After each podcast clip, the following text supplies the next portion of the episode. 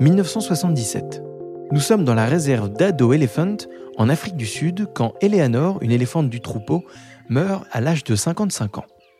Elle n'était pas la matriarche du groupe, et pourtant, pendant plusieurs semaines, les membres du troupeau visiteront constamment le lieu où elle est décédée, en touchant ses os avec leurs pattes et leurs trompes, pour faire corps avec les souvenirs de leurs congénères.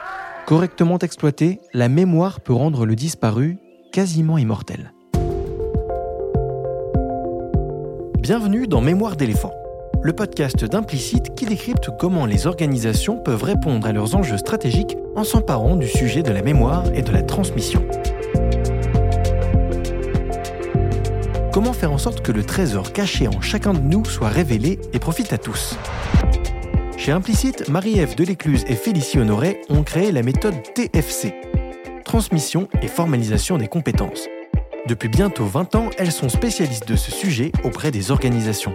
Au fil des épisodes, Marie-Ève et Félicie nous partageront leur vécu, leurs enseignements et leurs visions. Bonjour Félicie. Salut César. Et bonjour Marie-Ève. Bonjour. Alors dans l'épisode précédent, nous avons pris du recul sur ce qui est la transmission. On a discuté de son importance à la fois à l'échelle individuelle et puis à l'échelle organisationnelle. Aujourd'hui, on met les mains dans la terre et on entame les fouilles pour déterrer notre fameux trésor, ou plus pragmatiquement, on se met en quête euh, des, pratiques en entreprise ou en organisation que chacun fait inconsciemment, mais qui gagneraient à être formalisées et à être transmises à tous. Et pour ça, bah, on a besoin d'une méthode. Cette méthode, c'est vous qui l'avez inventée, c'est la méthode TFC, transmission et formalisation des compétences. Alors, Marie-Ève, ça fait depuis 2003 que toi, tu as commencé à réfléchir à cette méthode de transmission des compétences. Est-ce que tu peux revenir sur euh, ton histoire et au fond qui est un peu l'histoire de cette méthode? Oui, bien sûr. Alors, pour la petite histoire, je suis, euh, euh, j'étais une petite fille. Suis encore une partie de moi, petite fille, qui était très touchée par les relations humaines, le prendre soin, aider. Et, et c'est marrant, c'est en préparant ce podcast que je me suis rappelée aussi assez liée aux personnes plus âgées oui. Euh, tout ce qui est les, les grands-mères, les, les arrière-grands-pères, euh, même si j'ai pas forcément connu euh, les miens, pas tous en tout cas. j'ai intervenu dans les maisons de retraite, par exemple, quand j'étais petite, tu vois. Voilà, il y avait cette notion de, de ride, de peau, de peau un peu vieillissante, craquelée, et j'ai l'impression qu'il y avait plein de choses qui étaient cachées, cachées là-dessus. Donc voilà, j'ai le souvenir là, donc là je voulais le partager. donc je pense que la transmission a été et chez moi depuis toute petite, euh, mais je me rends compte que vraiment, vraiment qu'aujourd'hui. Donc lié à ça, je suis partie faire des études dans les ressources humaines, tu vois, quand tu as le relationnel un peu facile, voilà, on se dit allez, on va dans les RH. Et surtout, j'ai choisi les RH et donc le Canada, puisque le Canada a 15 ans d'avance sur tous les sujets de psychosociologie, euh, ressources humaines.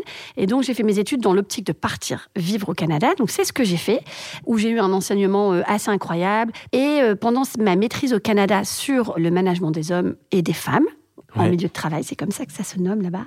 J'ai dû faire une recherche de fin d'études et donc j'ai fait la recherche sur justement comment un, jeune manager, euh, jeune diplômé, ce que j'allais être, pouvait manager des collaborateurs beaucoup plus âgés, en fait, qui en hmm. savaient beaucoup plus que moi. Parce que tu avais un syndrome de l'imposteur, toi, ah en arrivant en entreprise, de dire tiens, comment je vais faire face à des gens qui ont parfois le double de ton âge euh, C'est carrément ça. Et on se disait bon, voilà, t'as 23 ans, euh, oh là là, t'as fait des super études, tu vas être un super manager.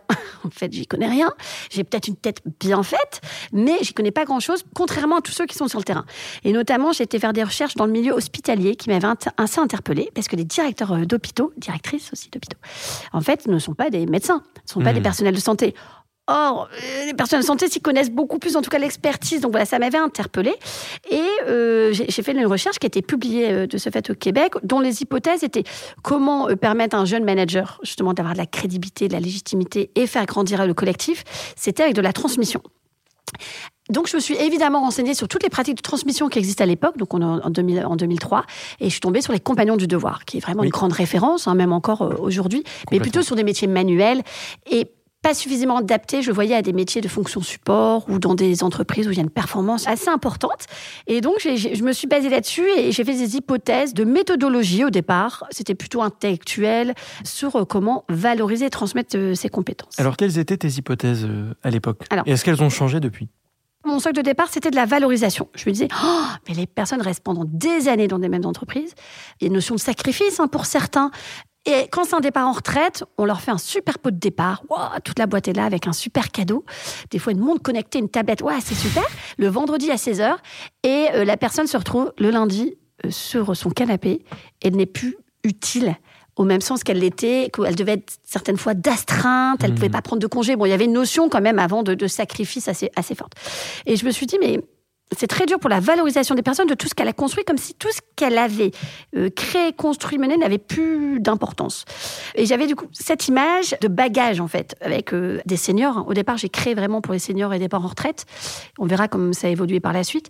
Des hum, seniors qui partaient à des bagages, les valises hyper lourdes, sans roulette évidemment à l'époque, très très lourdes. Ah, avec voilà tout ce que j'ai pris, tout ce que allez, je fais mon bagage et j'ai plein de choses, accumulé plein de vécus, plein d'histoires. Et à côté de ça, des jeunes managers comme moi. Euh, alors oui, euh, peut-être une tête euh, bien faite d'étudiante, mais qui avait des bagages à roulettes, complètement légers, complètement vides. Et j'étais, ah, mais en fait, comment on fait pour que ce bagage se transpose, mais tout en valorisant les deux parties, autant le jeune que le senior. Et donc, c'est de là qu'est venue l'idée de TFC pour transmission et formalisation des compétences. Donc, toi, à partir de ça, tu en as fait un mémoire, donc on était en 2003. Ouais, c'est ça. Tu as commencé à travailler euh, à partir de la méthode que tu as développée? Ouais, en fait, euh, j'en ai fait un mémoire en 2003 au Québec et ensuite je suis rentrée en France. J'ai continué mes études. J'ai fait euh, l'université Paris-Dauphine où j'ai continué dans le conseil et j'ai rejoint des grandes entreprises pour aller tester, modéliser des cabinets de conseil cette première ébauche et notamment dans un cabinet conseil spécialisé, euh, on va dire, dans le bâtiment, où là, qui voulait travailler sur ce sujet-là, parce que le bâtiment, euh, en 2012, avait un des nombres de départs en retraite considérables, et ils avaient besoin de, quelqu'un pour travailler sur ce sujet-là, pour dire comment on peut préserver. Et donc, j'ai travaillé avec eux, à l'aide de ma méthodologie, on a construit quelque chose euh, pour pouvoir, en peu de temps, de manière très efficiente, capitaliser et sauvegarder 100% de l'expérience. Donc cette méthode qu'aujourd'hui on appelle méthode TFC, elle est basée sur cinq étapes, on y reviendra dans quelques instants. Là tu t'es arrêté en 2012. En je m'arrête en 2012 où, ouais, TFC est quand même plus départ en retraite, senior, transmission euh, voilà, d'une personne à une autre personne. C'est à peu près la période où arrive Félicie. Ouais, c'est ça. Euh, où je la vois en fait, parce qu'elle était déjà là avant, mais je ne l'avais pas vue. Ouais, La mhm. vie s'est chargée de nous, nous faire nous croiser, recroiser, jusqu'à ce qu'on fasse un carambolage et que vraiment on se. Fallait vous révéler l'une à l'autre. C'est ça, que ce soit percutant. Et que du coup on décide de faire. Euh, enfin voilà, de, de, se rencontrer réellement. Ouais. Et donc effectivement, moi j'ai un background euh, marketing, euh, gestion de projet, donc rien à voir. J'ai vécu. Enfin, j'ai bossé en France principalement. J'ai vécu beaucoup à l'étranger et j'ai surtout été euh, attirée, moi, par des rencontres et des opportunités que, que je saisis, mais j'ai fini par comprendre que je les créais. Et j'ai euh, voulu, à un moment donné dans ma vie, retrouver du sens à l'ouvrage et euh, me poser sur remettre l'humain au cœur de mon quotidien. Donc je me suis posée à ce moment-là, j'ai fait différentes formations, notamment en accompagnement professionnel ou autre. Il manquait un truc. Beaucoup de parlotte, beaucoup de one-to-one, du blabla, mais pas de ROI. Enfin, clairement, si, si le client n'avance pas, je me sentais pas satisfaite. Et là, je rencontre après mon mari, la plus belle rencontre de ma vie, Marie-Ève sur mon chemin, qui me parle de sa méthode. Elle a une énergie de dingue. Je me dis, mais c'est pas possible. Euh, c'est quoi cette fille qui a au moins autant d'énergie que moi? J'ai un vrai effet miroir sur euh, euh, les yeux qui pétillent quand elle parle, sa voix qui vibre quand elle raconte ses histoires. Je me dis, mais c'est quoi ce truc de dingue? Et donc, je m'intéresse à ce qu'elle fait. Elle en parle avec passion. Je tombe complètement en amour avec le sujet, le sujet et puis avec clairement l'effet miroir que j'ai pour la première fois de ma vie avec cette personnalité, où en fait je me dis non mais alors elle, je la lâche pas. Et donc en fait je me suis formée à la méthode à ce moment-là et j'ai roulé ma bosse et je suis allée faire mes euh, démarches quoi sur le terrain une fois, deux fois, trois fois, etc.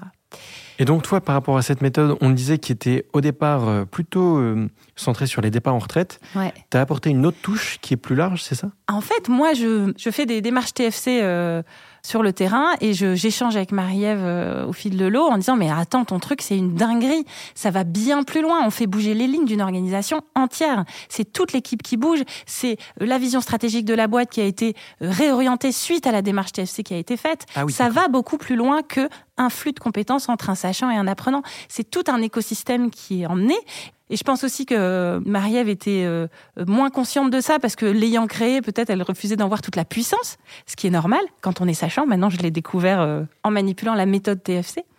Et en fait, euh, j'ai pu apporter à Marie-Ève des sujets de réflexion ou des sujets d'amélioration pour épaissir le scope et les applicatifs de la méthode TFC et les porter à l'échelle de l'organisation, du process, de tout un système. Et c'est à ce moment-là, effectivement, qu'on a enrichi. Tout était là. Mais euh, le fait de pouvoir challenger tout ça, euh, ça nous a permis d'emmener la méthode TFC beaucoup plus haut. Parce qu'à savoir, chaque idée est confrontée sur le terrain. En fait, notre méthode TSC, c'est comme un raisonnement scientifique. Tout, il y a une hypothèse qu'on va aller valider sur le terrain en organisation et ensuite on enregistre et on la modélise.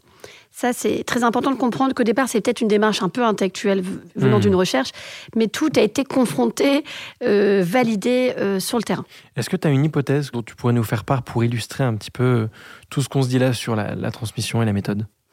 Oui, une des premières hypothèses était que, et on, en a parlé, je pense, dans le premier épisode, c'est que tout le monde a envie de transmettre et envie de recevoir. Et ça, quand je suis arrivée au début dans les organisations avec cette idée-là, on m'a dit non, non, je pense pas à la euh, Paul ou Martine. Non, non, je pense qu'elle n'a pas envie de transmettre, elle en a marre. Euh, voilà. Mais en fait, quand on s'intéresse réellement à la personne, on va vraiment l'écouter et révéler son trésor, elle n'a qu'une seule chose dont elle a envie, c'est de le partager et que le plus grand nombre soit au courant. Donc ça, c'était vraiment une première hypothèse. Et la deuxième aussi, c'est que l'expérience est irremplaçable l'expérience vécue. Euh, on m'a claqué hmm. beaucoup de portes euh, à mes débuts, euh, quand j'essayais de taper à la porte des entreprises pour leur parler de ma méthode. On me disait oh, Ma petite dame, parce que j'étais jeune à l'époque, voilà. Ma petite demoiselle, vous êtes bien gentille, mais personne n'est irremplaçable, personne n'est indispensable. Et j'étais En effet, mais par contre, son expérience, elle est irremplaçable, puisque l'expérience est propre à l'individu. Et c'est vraiment la deuxième hypothèse que je suis allée confronter pour, hmm. pour créer la méthode. Complètement. Alors si on entre maintenant dans le dur de la méthode, enfin le dur, qui n'est pas forcément si difficile que ça, mais en tout cas d'un point de vue très concret, très pragmatique, la méthode TFC comporte cinq étapes. Est-ce que vous pouvez revenir déjà bah, tout bêtement sur la première? La première étape, c'est l'étape de diagnostic, l'étape de recueil d'informations où on va aller explorer la pratique de travail en situation de travail. On va passer du temps avec le sachant, les équipes sachantes, pour pouvoir regarder, observer, poser des questions et aller chercher la pratique derrière la pratique. Hmm. Pourquoi tu fais ça maintenant comme ça? Est-ce que tu as toujours fait comme ça avant? Et qu'est-ce que tu as fait à tes départs que tu fais différemment aujourd'hui? On va toujours aller chercher dans la pratique quels sont les apprentissages liés au passé. Et donc on va vraiment observer en même temps, on crée la relation de confiance, hein, parce que les personnes ne vont pas se livrer si elles ne nous font pas confiance. et ça, c'est vraiment quelque chose que l'on enseigne. D'ailleurs, à ce sujet, on a créé euh, le concept d'écoute émerveillée, qui va au-delà de l'écoute active. L'écoute émerveillée, c'est s'émerveiller de toutes les informations qu'on va recevoir pour les valoriser et leur donner de l'importance.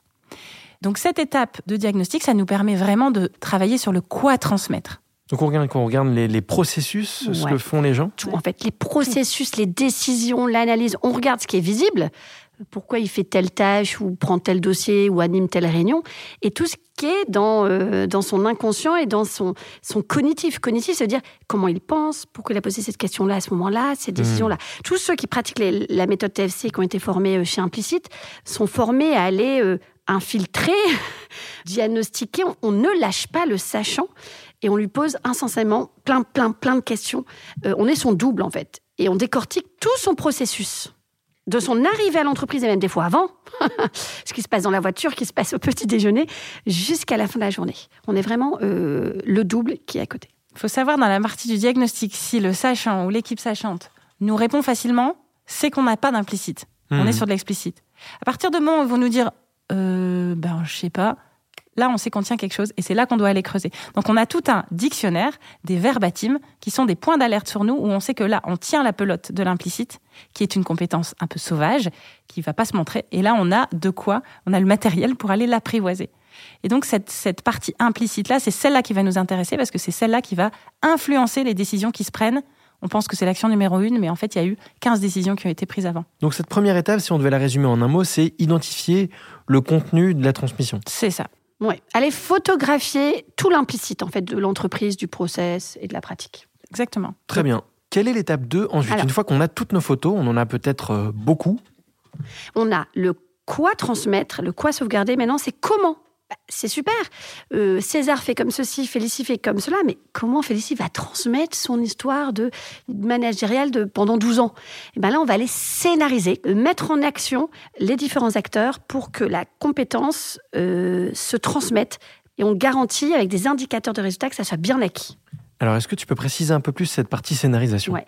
C'est un plan de déroulement de la transmission. Ça veut dire la compétence de César est la compétence X, elle doit être transmise à Félicie. Comment César peut transmettre cette compétence X avec quels outils quelle méthode, Hmm. en combien de temps, de quoi Félicie a-t-elle besoin pour bien la recevoir?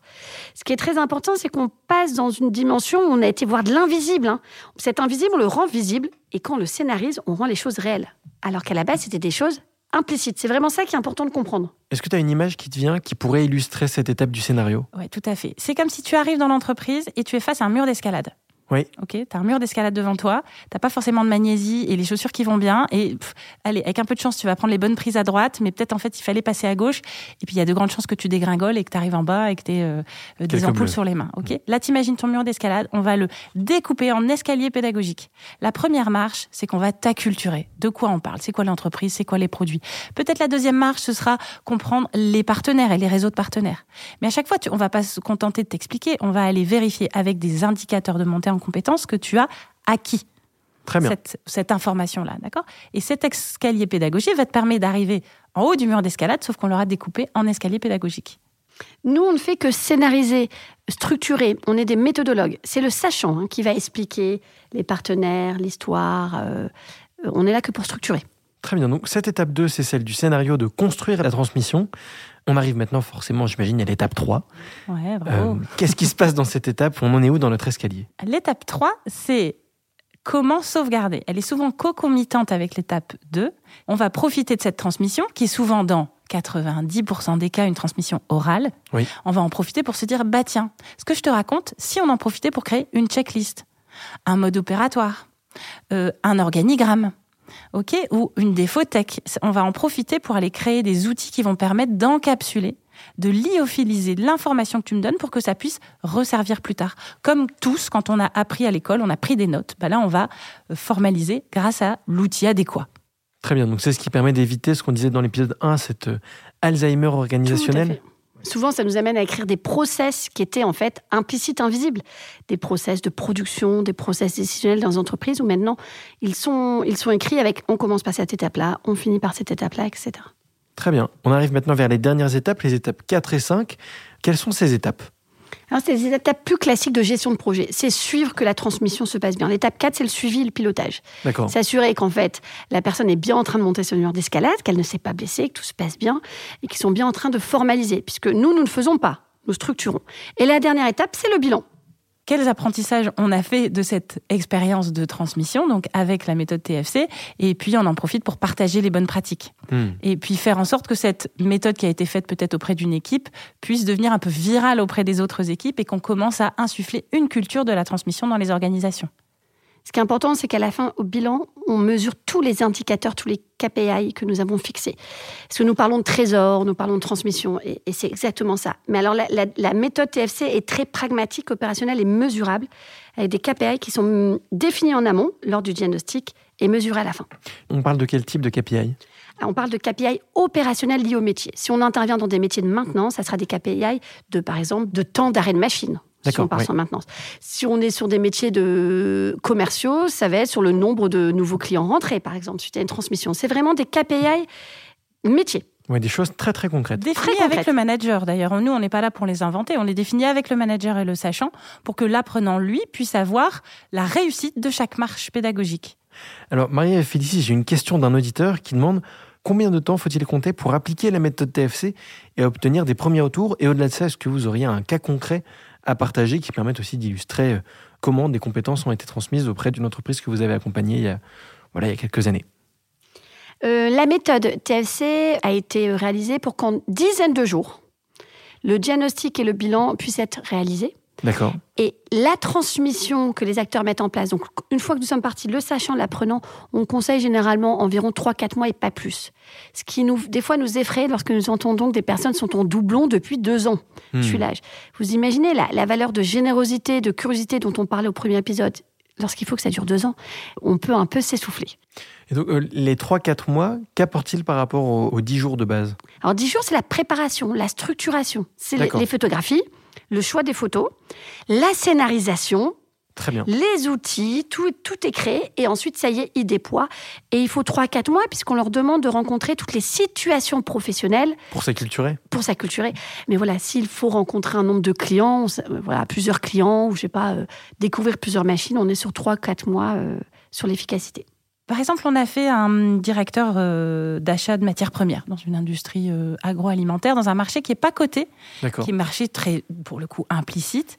Euh, et en fait, c'est quelqu'un qui formait et qui avait, quand il devait faire monter des gens en compétences, on nous disait que c'était un métier extrêmement complexe et qu'on mettait deux à trois ans. Ah oui, c'est énorme. Et ouais. Et avec la méthode TFC, euh, on a séquencé et on a vraiment euh, découpé toute cette partie avec l'implicite dans la pratique. Et il a réussi à former en quatre mois la personne qui a repris son poste. Et il nous a dit comme image, et je trouvais ça intéressant, il m'a dit en fait Félicie, grâce à la méthode TFC, j'avais l'impression que tu avais été l'ébéniste dont on avait besoin parce que tu as construit la commode et moi je savais dans chaque tiroir ce que je devais piocher comme information pour pouvoir la transmettre, fermer le tiroir et ouvrir ensuite un autre tiroir quand on changeait de sujet. Ça lui a vraiment permis de structurer toutes ces informations et la transmission de manière à ce que la montée en compétence soit beaucoup plus efficiente. On a mesuré, on a fait des études dans différents métiers dans lesquels nous sommes intervenus, que la méthode TFC permettait de gagner 6 à 9 mois d'apprentissage sur un métier. C'est-à-dire sur un même métier, quelqu'un qui a bénéficié de la méthode TFC et quelqu'un qui n'en a pas bénéficié mettait 6 à 9 mois de plus pour pouvoir tenir son poste. C'est colossal. Marie-Ève Félicie, merci à toutes les deux pour tous ces détails. Quant à nous, on se retrouve dans 15 jours pour un prochain épisode. Cette fois, nous nous pencherons sur le premier principe de la méthode TFC, à savoir le passé est sage. En attendant, n'hésitez pas à nous retrouver sur le site implicite.academy et sur les réseaux sociaux. Bonne journée à tous et à bientôt.